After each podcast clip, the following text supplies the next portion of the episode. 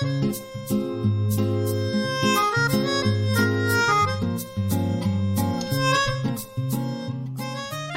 家好，欢迎大家来到叶子和荔枝的小宇宙播客《时光漫游记》，我是叶子。Hello，大家好，我是荔枝。距离我们上一期录制其实隔了有小小的两三周，最主要的原因呢，是因为。我们本来想邀请一位占星的朋友，可是因为时间总是没有对上，然后所以占星的这期话题就迟迟没有进展。但是最近，对最近我们是在安排中，然后希望大家敬请期待我们关于对关于我们占星、算命、算卦这样的一期话题。嗯，然后上一期话题我们是聊了关于身材焦虑、容貌焦虑的问题。其实这个问题我们也说，它不仅仅是。呃，外貌的问题，更多的可能还是我们内心对于自己的不自信。嗯，然后这种不自信呢，其实除了在对于我们是呃表现在外的身材的焦虑以外，我们还有一些，比如说会像嗯自卑或者过度的自负，由自卑带来的自负，还有比如说讨好型人格。进行一些 PUA，其实这些我觉得总体来看的话，其实更多的是因为我们内在也是不够自信，然后不能够更好的去认清自我的一个表现。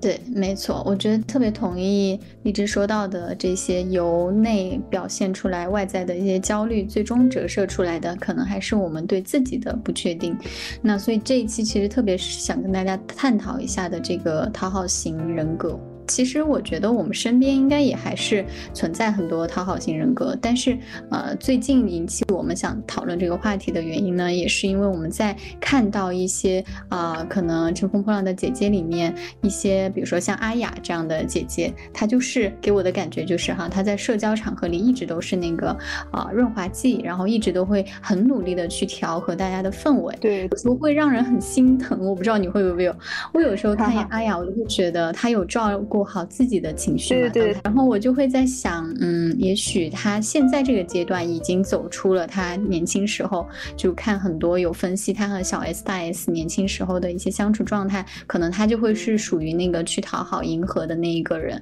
嗯，所以就七姐妹花里面他是那个所谓的讨好型人格的一个代表吧。然后呢，我就有看很多的分析，说他后来也有通过一些啊自己的方式，包括去拍《奇遇人生》这个纪录片。或者是综艺去走出来了，然后找回了自己，然后也在这个过程中，就是逐渐从讨好型人格转变成了更加的为自己呃发声，然后也会对也会拒绝一些他不怎么说，就是可能当别人做了一些让他不舒服的事情的时候，他也会勇敢的说不，然后 say no。我觉得这个就很棒，然后也算是一个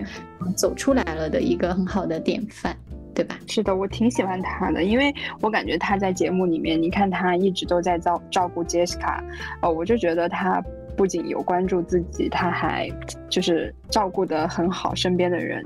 人，我觉得这个跟他自身同理心很强应该是有关系的。但是呢，就是在讨论同理心很强的这样的一些人格的时候，我也会比比较警惕，就是会觉得这样的人格会面临一个挑战，就是会不自觉的去讨好和迎合。那我相信，像阿雅她年轻时候经历过的这种讨好迎合的过程，到现在她可以自然而然的由内而外的散发出自信，然后自己就是对自己的这种自洽是非常非常吸引。我我觉得，那我挺好奇，就是像叶子，你有过这样讨好型人格的时候吗？有哎，其实我我还真的就是刚刚我说到的，像阿雅这样同理心可能比较强，然后同时性格又属于偏敏感细腻的这样的人群吧。所以其实我从小我会觉得，在我的父母关系和朋友关系里，我都会有这样的一个角色，就是我会倾向于去迎合或者是讨好去取悦。那像我朋像我家人，我可能会觉得我我爸爸妈妈可能他们会，呃，就是会控制欲强一点，然后他们也会就是情绪控制稍。稍微做的没有那么好，当然他们那个年代也有一些实际的呃，就客观的原因，让他们没有办法有这样的经历和。有有这样的这个意识去控制自己的情感情绪，所以那个时候我一旦看到父母生气，我就会特别想要去做一些让他们开心，甚至就是会去取悦。对，这个也会反射到我的朋友关系。我小时候就是初中、高中都有过这样，就是身边有这样比较强势一点的朋友。那对于他们的一些需求或者他们的喜好，我也会倾向于去迎合讨好。所以我觉得这就是就是一脉相承的吧。就当你形成这种思维模式、行为模式之后，你就不仅仅是会在家庭关系，你甚至会延伸到啊朋友关系、同事关系，进一步就追随你成长的整个过程都会有这个问题。对，我不知道荔枝有没有过啊？就是你你从小时候到现在，你再回看的话，有这样的啊情形吗？就讨好迎合的这种状态？有有，因为嗯，就像你刚才说的，就你会。呃，就比如说父母，我妈妈也是比较强势那种，你就会去，嗯，小时候经常会去担心的是爸爸妈妈开不开心，然后我有没有做让他开心的事情，就因为他开心了，你才会也跟着会感觉到满足和快乐嘛，所以你也会去看，嗯，别人是不是开心，然后有时候我也会有那种感受，就是比如说大家一起去吃饭，嗯，那是不是？以前我特别不知道哈，就是嗯，像我吃饭是吃的特别快，然后又吃的特别干净的人，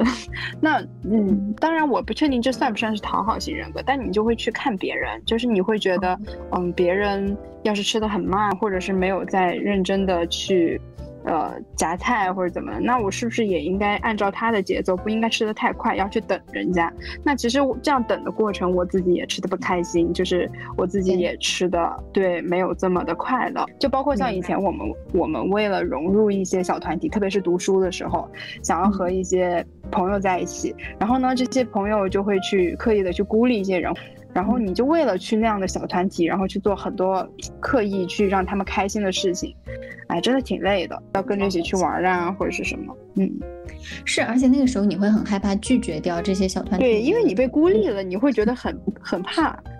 是的，因为我初中的、高中的时候也有遇到这样，因为我我更惨，我是在女生班，你知道吗？我从初中、高中都是在所有的就纯女生的一个班级，所以说这种氛围就更加浓烈，你就会很害怕被孤立或或者是被霸凌吧。所以我就想到说，啊，我之前提到阿雅，我觉得她可能那个高中时候跟小 S 大 S 他们也是处于这样的这种团体里面。那在团体里面呢，有时候如果是你一旦形成这种人设，反而别人就会觉得你的边界是很弱的，那我可以随意来侵犯你。我可以，既然你这一次不反抗、不反对，那下一次我依然可以这样去做，然后让你不高兴的事情，你也不会反抗。所以我觉得，就是后来阿雅不是自我就是成长之后、自我觉醒之后，她有一次在综艺节目里面直接对于小 S 当中开他玩笑这件事情提出了反对嘛，就说啊，我你这样做我不是很开心。然后当时其实小 S 也挺震惊的，我估计可能 从他们小时候到现在，她也一直觉得。他是一个反驳不没有边界、没有反驳、不会 say no 的人，所以他当时当下是很震惊，后来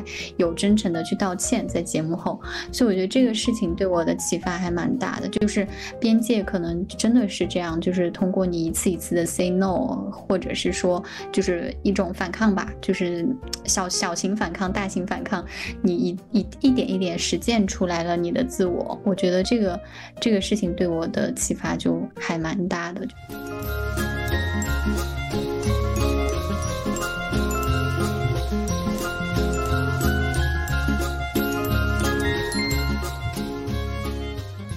对，其实就像我们上上一期我们去探讨身材焦虑、容貌焦虑一样，其实那样子的改变，就是迎合大众或者迎合外在的一些改变，很大程度上也是我们想要去讨好别人，而并不是讨好自己。对我们想要去迎合别人的呃眼光，所以我们不断的去做出改变。嗯，然后所以我也挺想，我们也挺想去聊聊这个讨好型人格的本质，它是为什么？你觉得？对，你那你觉得是有一些什么样的原因？我觉得在这个事情上，我因为我也经常会分析嘛，就是到底为什么我们会形成这个呃性格？有时候我会觉得说，也许是天性，但后来我也读了一些心理学书籍啊，包括去了解它背后的原因，我会觉得说，一个肯定是有原生家庭，也就是作为我们小时候重要他人对我们的一些影响，对包包括小时候控制欲比较强的父母，然后情绪比较外露明显，然后容易去。对于子女有这种情绪绑架的父母的话，那么啊，小孩，尤其是我在小时候，如果父母不高兴甩脸了，我就会非常的战战兢兢，然后唯唯诺诺。这种这种小时候的记忆还蛮明还蛮明显的，在我的回忆忆里，然后所以我就会觉得这是一个开始，这是一个起源。然后同时呢，可能又在我上学的过程中，然后后来一一一路社会化的过程中，去又去呃强化了。因为你毕竟形成这个模式之后，你要突破原来的模式是需要勇气的。可能我那个时候也没有去形成这种勇气，我就还是继续倾向于做我原来的那种讨好迎合的行为模式，然后去对待我的朋友关系、恋人关系，甚至毕业后工作的这种同事呃领导关系。这我就觉得它是一个一。一直一直在加强，然后呢，我就会想到说，嗯，原来在我分就是就是在我成长过程中，我我也会有这种想法，我不知道你会不会有，就是就是会害怕被别人不认可。我觉得这一点是我的一个心理的一个本质，就是说，其实就像我们刚才说会怕被孤立一样，他就是对对对害怕不不被认可，然后就会就会就会比较。就会比较害怕说别人讨厌你，然后呢，你也会害怕说被别人看到一些自己的弱点，然后因为自己敏感，然后本身自己可能也不是不是太自信。如果你对自己都有怀疑的话，那当别人对你表现出一点点怀疑，你就会一下子就会跌入到那种自卑的谷底。所以我就觉得，嗯，这种这种态度是我形成他的一个我自己这方面从个体的层面来讲是一个我的根源。我不知道荔枝你自己是。怎么分析的呢？嗯，是，我觉得这种，呃，你说的那个我非常的认同，就是因为害怕被孤立，然后害怕别人觉得你是另类的，你没有办法去融入，嗯，然后还有一些外在的一些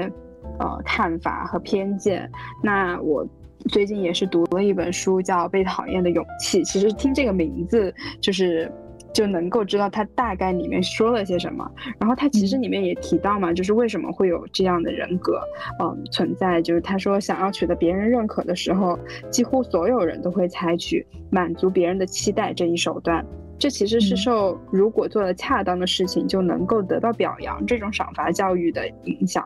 但是如果主要的目标变成了满足别人的期待，那你做的事情。就你在做任何事情的时候，可能都会感到非常的痛苦，因为你就会一直去在意别人，然后你会在意别人的评价，那你就会觉得，嗯，我做这件事情也是为了他，然后我做做的好与做的坏，就是影响就是会非常大吧，就会把这个事情过大的夸张化，然后你要觉得做的不好，然后你就会想，哦，我是不是回去就会被批评，然后他会是什么样的态度？嗯，我觉得这个就。反正会蛮影响生理健康的，就心理和生理健康，因为你会不断的去想别人去怎么想，对，就会去猜测别人的想法。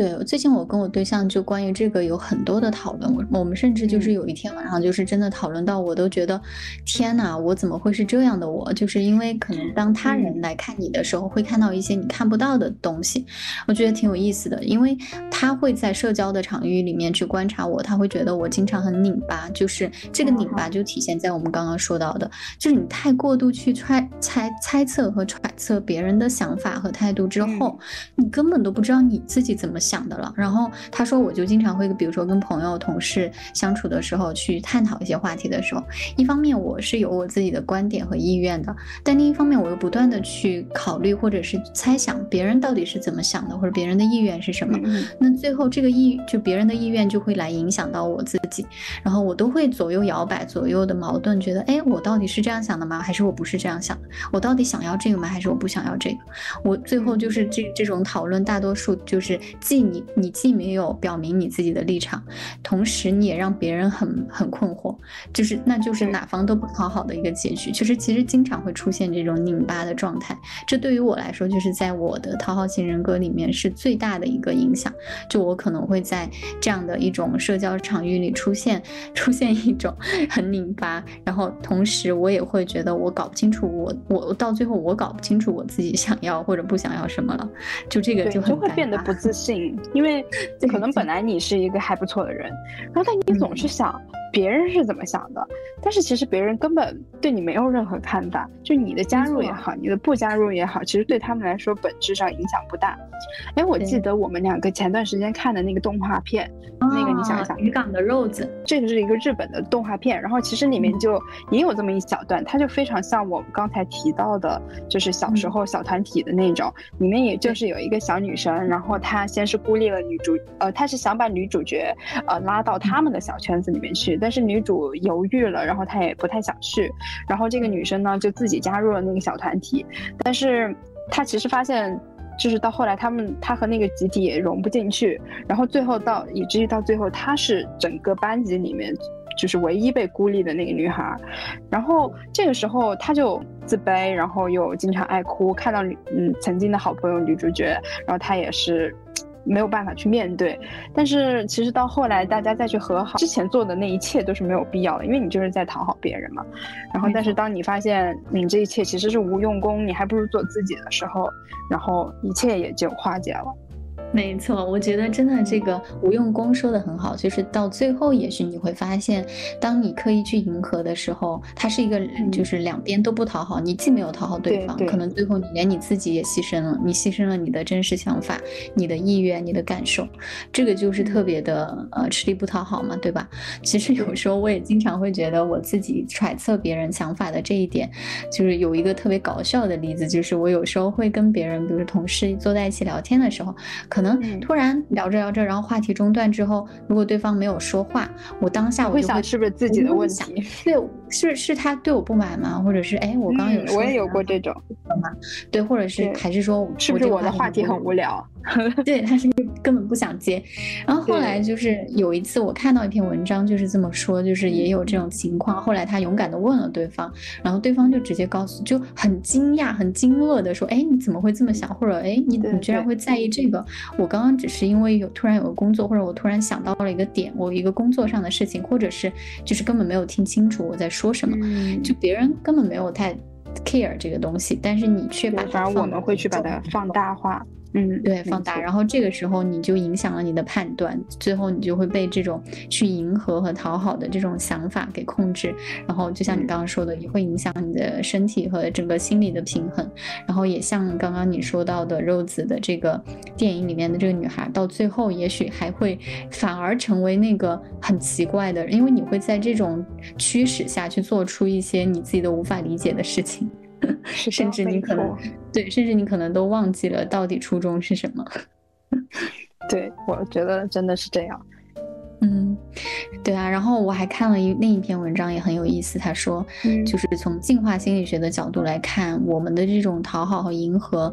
也是一种可以被称为社交疼，就是我们很害怕，就像害怕菜刀切到手，我们会有这种怕疼的心理。那其实我们在社交场域里去害怕被孤立，害怕被霸凌，害怕被讨厌，也是一种害怕这种社交带来的疼痛，叫社交痛。然后我就觉得，那如果是这样的话，啊，我们的这种迎合讨好的心理，其实说白了也是一种人类的本能吧，就是一种趋利避害。我们希望说去维持跟别人好的关系，这样我们就可以 从原始社会一直以来的这种存生存、自我生存的这种欲望驱使我们，就特别想要去跟团体达成一致和共识。所以我觉得。如果看清楚它是一种本能，你觉得会好会好一点吗？你会能够正视这样的一种你自己的性格特征，或者是你也许说白了也是一种心理需求呢？对，没错。但就像我们说到的。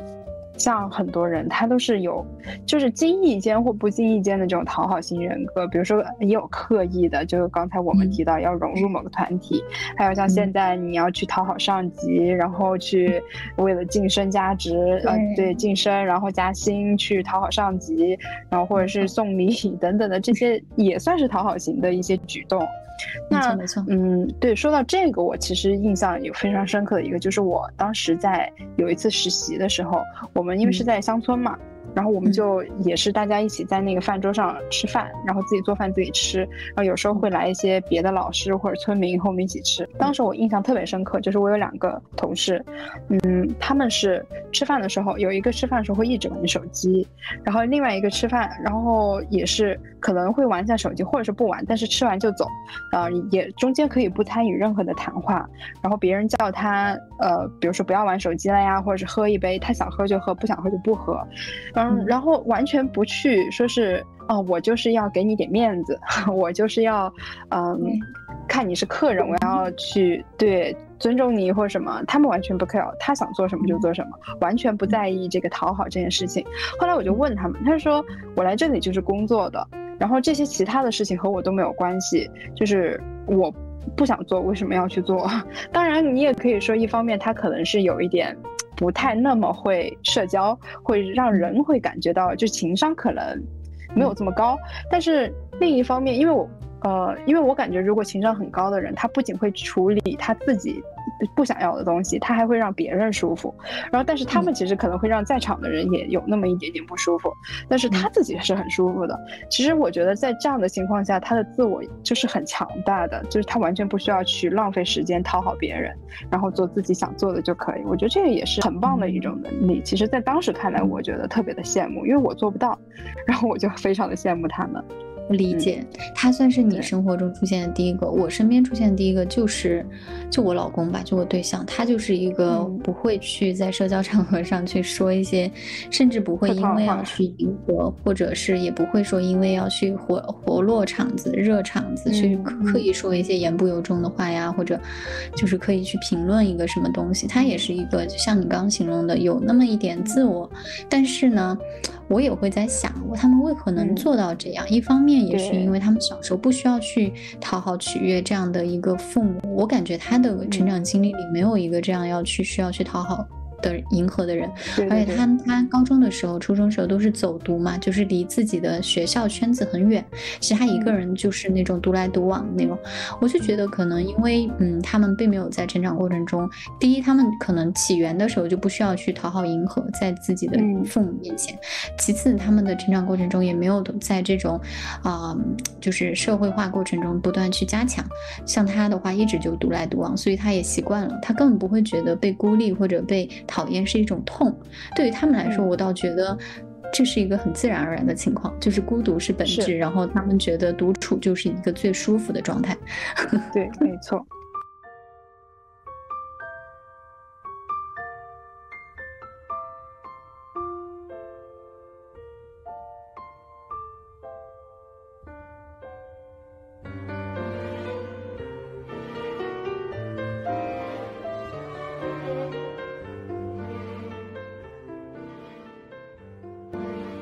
其实我们的身边，我感觉除了这种像我们自己一味讨好，就是我们可能觉得自己没有这么多能力吧，然后就总会想从别人那里获得，就是总是去讨好别人的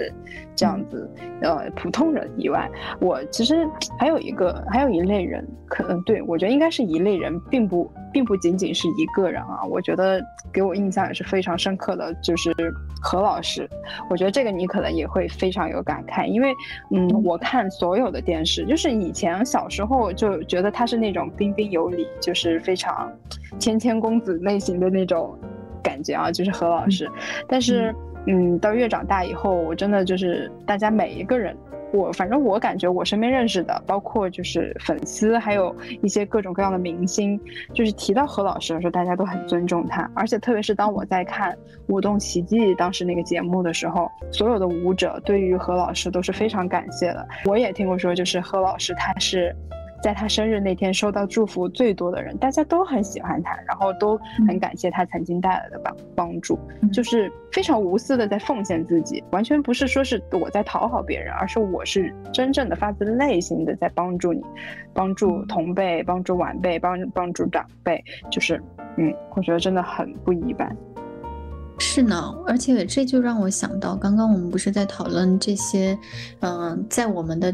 另一面极端的另一面的相对稍微自我一点的人，不就是比较带有一点社交齿轮的这种人？那另一面，就像你刚刚说到，可能像何老师这样的一些，嗯，他们就是属于我们想要去追求的，不是说绝对的自我，而是说，呃，他既有自己边界，但同时呢，他其实又可以说去用高情商或者是一种。社交的艺术来化解一些呃社交场域里面的这种冲突也好，或者是需要去跟别人磨合的东西，我觉得它就是一种算是一种智慧的体现吧。可能有足够的足够多的阅历，然后也有过一些就是识别人的能力。就像他最近在那个《向往生活》里面，沈腾不是说到说为什么何老师感觉你从来没有为自己想过？然后何老师当下的反应就是说不会的，没有没有任何人是不为自己着想的，我只是觉得。有一些人是值得我去付出和。爱的，就是去付出我的爱和关心的。那我觉得这一点就是能解释他为什么可以很自然的流露出这种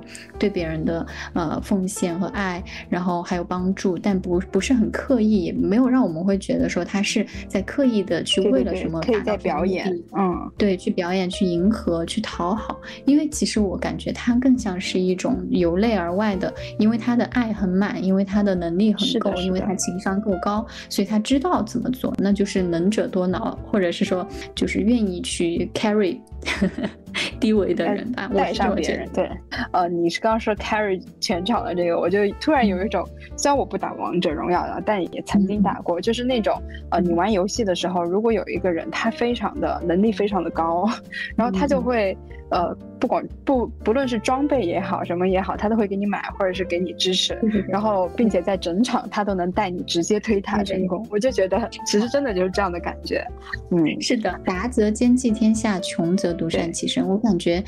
何老师就是属于在这个语境中的那种大。就是有足够能力和呃实力去做到 carry 别人的人，那么所以他自然而然就是可以把他的这种能力和爱溢出来，去呃照射到身边的人，或者对分给别人。那像我，我觉得我的话，我可能还属于那个在这个场这个议题里面的那个穷则独善其身，就我连我自己可能现在都还没有照顾得很好，我的感受可能我都还没有认知的很清楚，我连自洽这一步都还没有完全能做到的话，那我觉得我。现在这这个这个阶段，可能还需要先去做到自洽，还有自爱，然后才能去爱别人，就很好的爱别人。所以我会觉得，我现在还在第一，就是第一个维度，就可能还没有到。即使我觉得我还是很想往那个方向靠。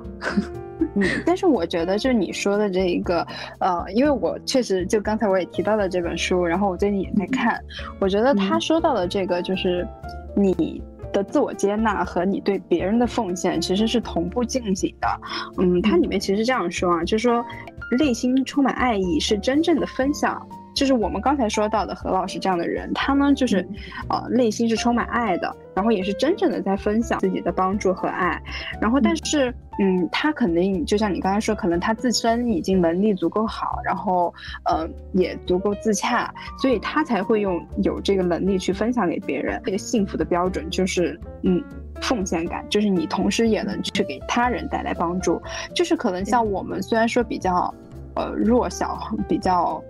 呃，平凡，但是比如说像我们现在在做播客，其实我们也是在分享我们的价值观，希望我们的价值观能同样的去照耀，呃，有同样困惑或者是正在困惑中的人。所以你并不能说是你的自我接纳没有带给别人帮助，你在成长的过程，其实你已经带给了别人帮助，只是可能我们用的方式是比较。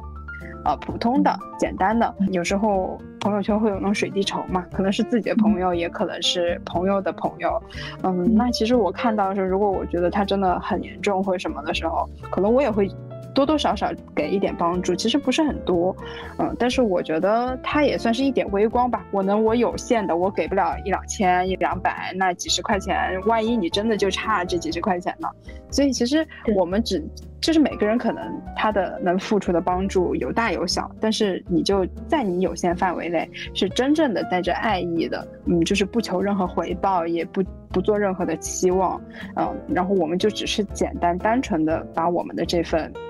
呃，爱就是你觉得，你也别别觉得他是不是差这份爱，而是你就是想简单的把这个事情做出来，做给他就可以了。嗯。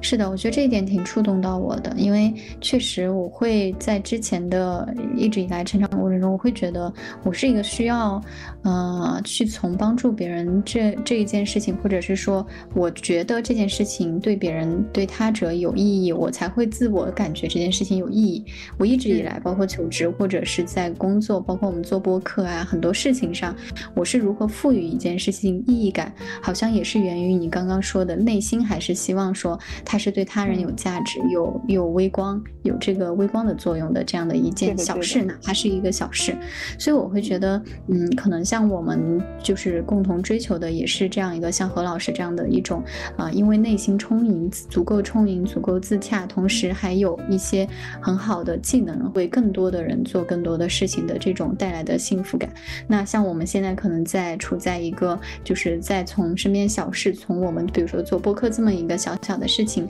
出发，再往那个方向去靠拢的这个过程，那我们成长的这个过程也是一个，就是跟大家不不断的去分享，不断的去用微光照亮微光的过程。我觉得这还挺有意思的，这可能就是我们觉得有意义的最根本的原因，也是我们坚持去做一些事情的动力吧。嗯，对，而且你想，像我们两个都是学社会工作的人，然后其实社会工作它最。就是他最经典的那句话，就是助人自助。可能这个用在很多地方都是可以的，包括就像我们说的播客这件事情，就是我们在帮助别人的同时，但是我们自己也在成长。我们自己成长的同时，然后也帮助到了别人。所以这个其实是一个，嗯，你来我往，但是它却是一个对等的一个成长吧。对，相互的照耀，我觉得就特别的有意思的是，在这个过程中，我的对自我的剖析，或者是就是一些反思吧，通过跟荔枝的交流，啊，在这个过程中，两个人一起去成长，我们也会一起去讨论怎么样去，嗯，破除掉我们原来的一些枷锁，啊，包括这个讨好型人格的这个枷锁，我们要怎么样去破掉它？就是同样的在。被讨厌的勇气里这本书里面，他就说到一切的烦恼都源于人际关系，就因为我们太去考量我们和别人之间的关系是怎么样的，然后有时候往往就比如说刚才讨好型人格，我们有时候往往就会忽略自己真的内心是想要什么，然后嗯。就哪怕我们说到的这些自我接纳，或者是去奉献他人也好，但是他最基本的还是要去知道，就是从内心去知道你自己是谁，嗯，你要过怎样的人生，你此时此时此刻是正在经历着什么，你要怎么去过好当下，嗯，就倘若如果自己都不能够为自己活出人生的话，那还有谁会为自己而活呢？所以我其实从这本书里面，我也是看到了，就是可能我们能够。怎么样去避免这个讨好型人格的一些方法？呃，我感觉首先第一点就是我们要把自己和别人的人生课题分开，就是每个人都有自己的，嗯，前进的方向。像我我们之前做那个非洲的那一期，就是嗯，做我们人生嗯意义的那一期的时候，我们也说到，每个人其实是有自己的时钟的，你的时钟可能或早，也可能或晚，但是你终归会。走进你自己，会有你自己的时区和那个时间点，所以我们需要的是把自己的课题和别人的课题分开。嗯，你是现在是否想要做这件事情？然后你当下是怎么样的想法？你是否想要去学习？想要工作？想要进入这个婚姻，或者是呃生育等等这样的阶段？到底是你的课题，还是你父母的课题，还是你孩子的课题？嗯，就是当我们在去做一些决定的时候，我们一定要去想清楚，就不要去有这种讨好性的人格去想。嗯，我们应该是别人是怎么期待我们的，我们要怎么去为别人去完成这件事情。嗯，另外一个我感觉就是，嗯，就像书名一样，被讨厌的勇气。就我们要想拥有这样的自由，就是，嗯。就是首先就是要不怕被别人讨厌，这样子呢，就是因为他这个心理学是阿德勒心理学，它其实它的本质就是勇气心理学。那我们就是要有勇气去 say no，就像你刚才分享到的阿雅的经历一样，就是我觉得你当下跟我说的不是我喜欢的内容，然后我现在也并不想去讨好你，或者是不想去做这件事情，那我就要大声的 say no，去勇敢的告诉你我真实的想法是什么，然后这样的话你才有这个底气，然后人际关系也会变得。轻松起来，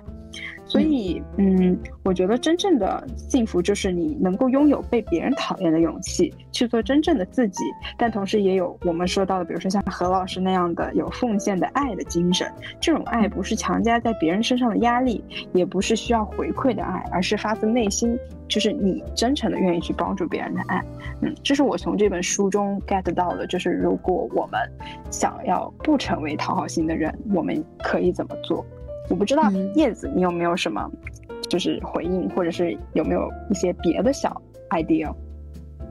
对，非常好。我觉得就是你刚刚聊的好多点都特别认同，而且我觉得这个是从我们的意识层面上去做一个转换吧。嗯，从从我们的意识层面要首先意识到，我们应该要去接受被别人讨厌，要拥有这样的勇气。但是我也觉得这种勇气，也就像我刚刚说的，需要终身去实践，甚至你在生活的点滴中需要有意识的去做自我觉察。就是你可能觉察你当下这个时候这个 moment，就是你需要去。去做，呃，就是突破，甚至你就是要去改变你原来的行为模式。从现在这个此刻开始，你要去，呃，做出一些行动。那我觉得像这个层面，就是行动层面的话，其实我也有之前看到一个心理学账号分享的几个点，我觉得挺有意思，可以就是分享给大家。因为他会讲说，其实有有一些有几个步骤或者有几个点，大家可以在生活中去实践。比如说第一哈，你可以试着。每周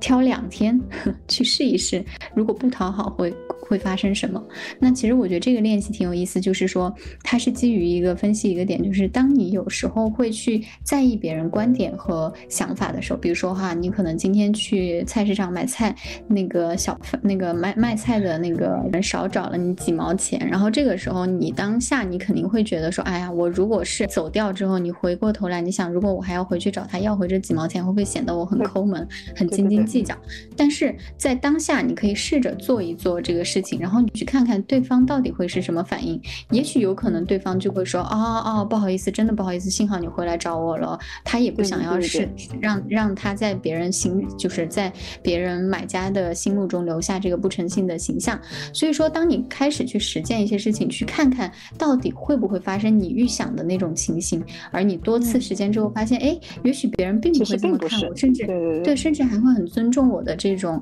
嗯，这种就是锱铢必交的，也锱铢必究也好，或者是说很尊重我的一些反馈，那为什么不去做呢？对吧？所以这个第一就是你可以去试试，看看会不会到底会不会发生你预想的别人的一些不好的结果。当别人没有发生这样子你预想的对你的不好的态度或者不好的结果的时候，也许你就会开始有正向的能量去以后更多的做这样的啊不去讨好的事情。然后第二呢，就是你也要练习拒绝，然后。这一点，我就觉得，就像刚刚励志说到的，say no。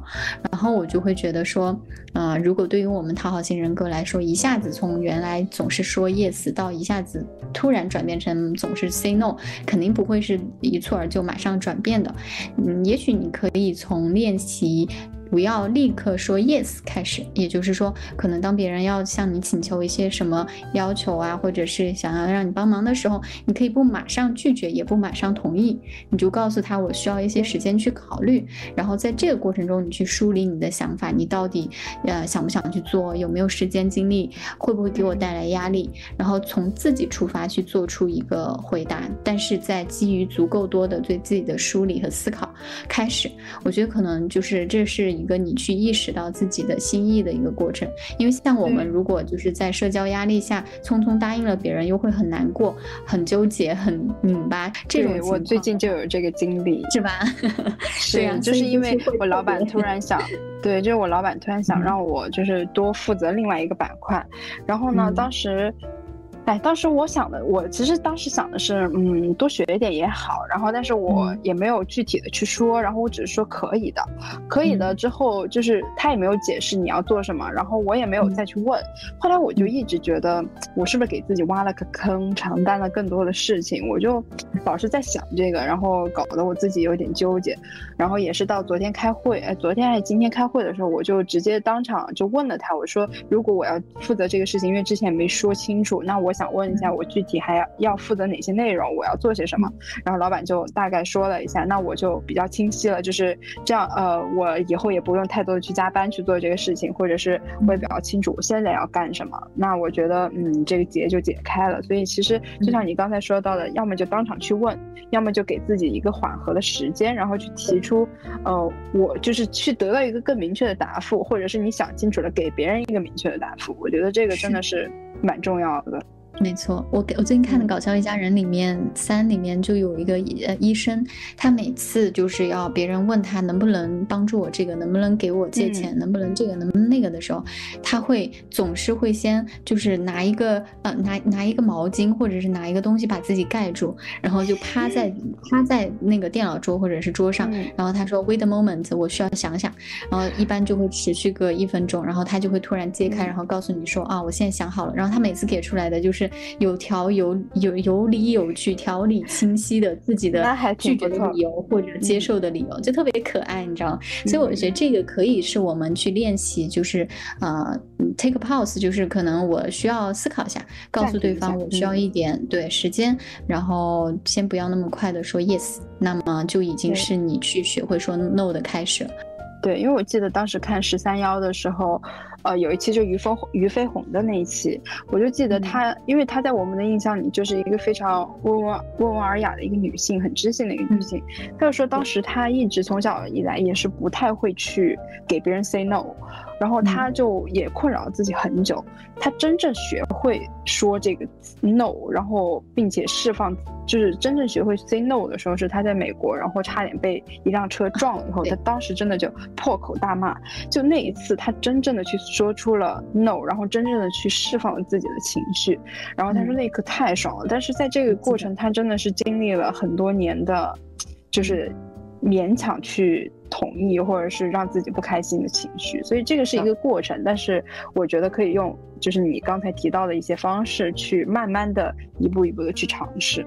是的，是的，需要一个过程。而你刚刚说与飞鸿这个，我也记得。然后我就觉得这是一个看起来像是突然间的一个转变，但实际上是积压了很久的。对，而且你需要去一点一点的破除的，它不是说你一下子就可以马上转变的，所以其实这也需要一个很好的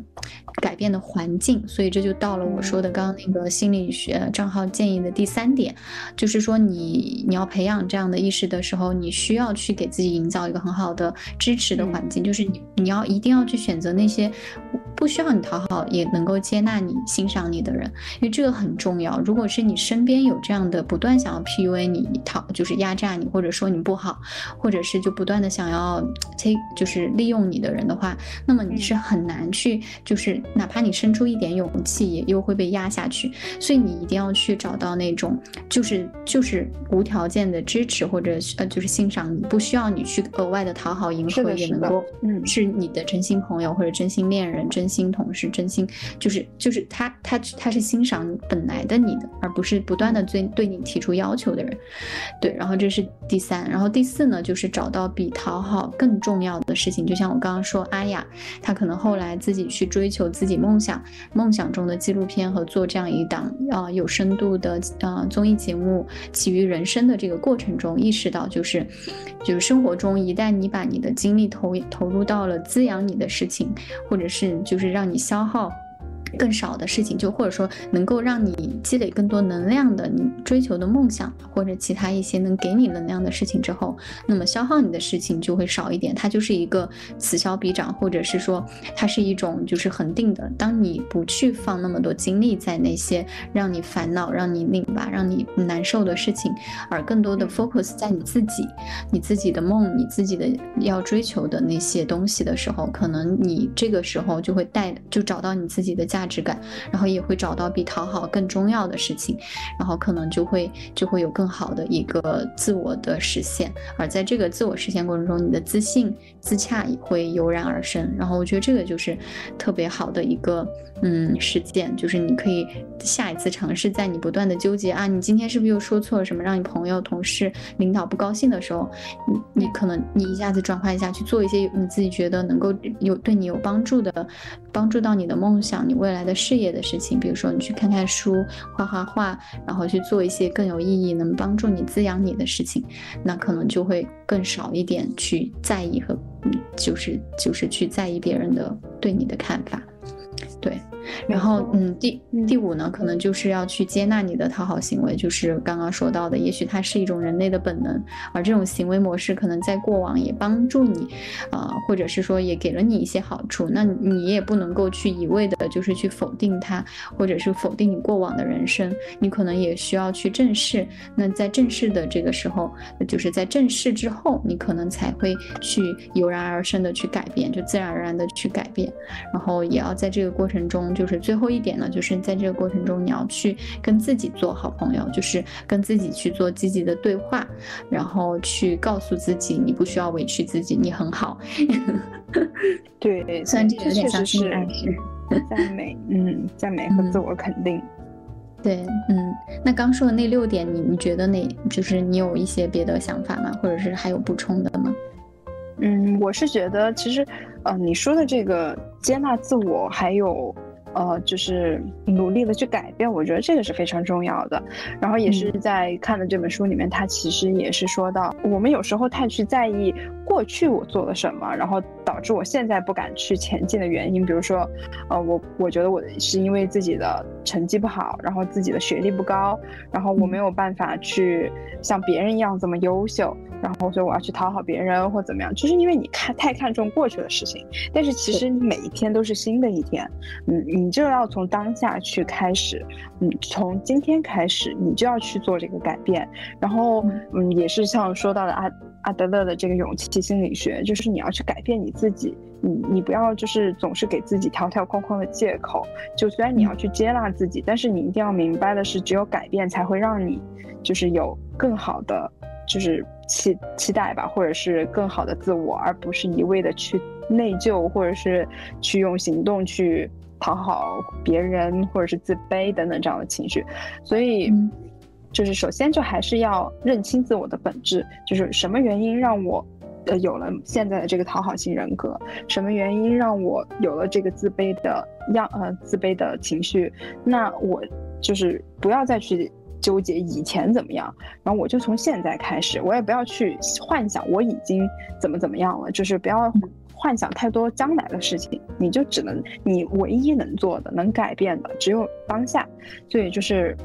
从现在开始。从今天开始，然后今天是不是做得很好？就比如说像你刚才说的，你可能一周可以用两三天的时间去先尝试着 say no 这件事情。那，嗯，你就今天，如果你反思一下今天所做的事情，到最后睡前你能不能给自己打一个分？或者是，呃，早上起来的时候，你能不能告诉自己今天要做一个勇敢的自己？我觉得这个都是蛮重要的点，可以去尝试的点。对，是的，我刚刚还想到，因为你说的这个又又激发出我的一个 idea，就是，嗯嗯，还要还要学会表扬自己。我觉得，因为嗯，我最近会觉得，我们总会放大我们身上的一些不好的地方、错误，或者是让就是引起一些不适、别人不适的地方，反而我们会忘记掉，我们有时候也会做的很棒啊。我们有时候也会，比如说我们对别人表示了支持和帮助，或者是我们对我们自己的感受。就是我们正视了自己的感受，我们去勇敢表达了自己，这对我们来说就已经很不容易了。所以你一定要在内心里肯定自己，觉得自己真棒，很很不错，迈出了一步，哪怕是很小的一步。哪怕你可能后面还会有一些不断又重复过去的那种模式的这个来来回回的这种螺旋上升的这种状态，但是你也一定要在自己迈出的时候、勇敢了的时候肯定自己、表扬自己、给自己褒奖。我觉得这个也很重要，这样才会有形成正向反馈。你会发现自己会一点一点的，就是会更有勇气，就像你说的，更有被讨厌的勇气。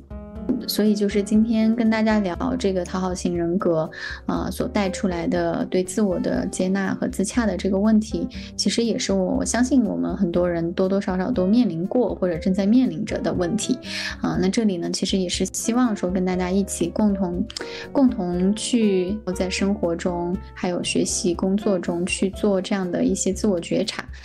希望的是，我们每一个人都能够不要委屈自己，然后把自己的杯子里先装满了水，那让水溢出来，自然而然的去给到别人，更好的做自己，爱自己。嗯嗯。对，没错，一个是刚才我们说到的，首先你要自我接纳，认清自我的本质，更另外的呢，就是呃，一切的烦恼都来自于人际关系，所以其实你不要去在意别人怎么看，因为嗯，就像我们说的，你可能可以仔细去回想一下，你在。你现在是否还有非常印象深刻的你遇到过的人，或者是大街上你碰到的奇形怪状的人？你对他们当时是什么样的想法？然后是否真的有影响到你自己，或者是你真的对这个人有嘲讽吗？或者是太多在意的看法？就像别人说的嘛，其实你穿什么衣服，你怎么样，你是什么样的人？大街上根本不会有人去在意，没有人会真的去看你。就算看了，他可能也只是那时那刻去觉得，哎，你好像还不错，或者是哎，你怎么有点奇怪？但是这个东西并不会在他的脑子里面留下深刻的印象。所以我们就是也要做到，就是我们不要太去在意别人的眼光和别人的期待，而要看我们自己到底是需要什么，我们想要给到别人的是什么。呃，我们。不能去以别人的眼光来价值我们自己，然后把自己给束缚住，所以我们也要有被别人讨厌的勇气，然后这样我们才能拥有更多的自由。嗯，对，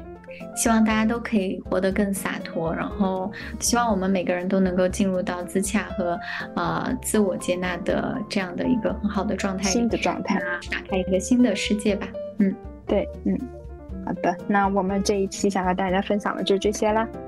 嗯，那如果大家有什么想要告诉我们的自己关于讨好型人格的故事，也可以告诉我们。我们下期再见啦，拜拜。下期再见，拜拜。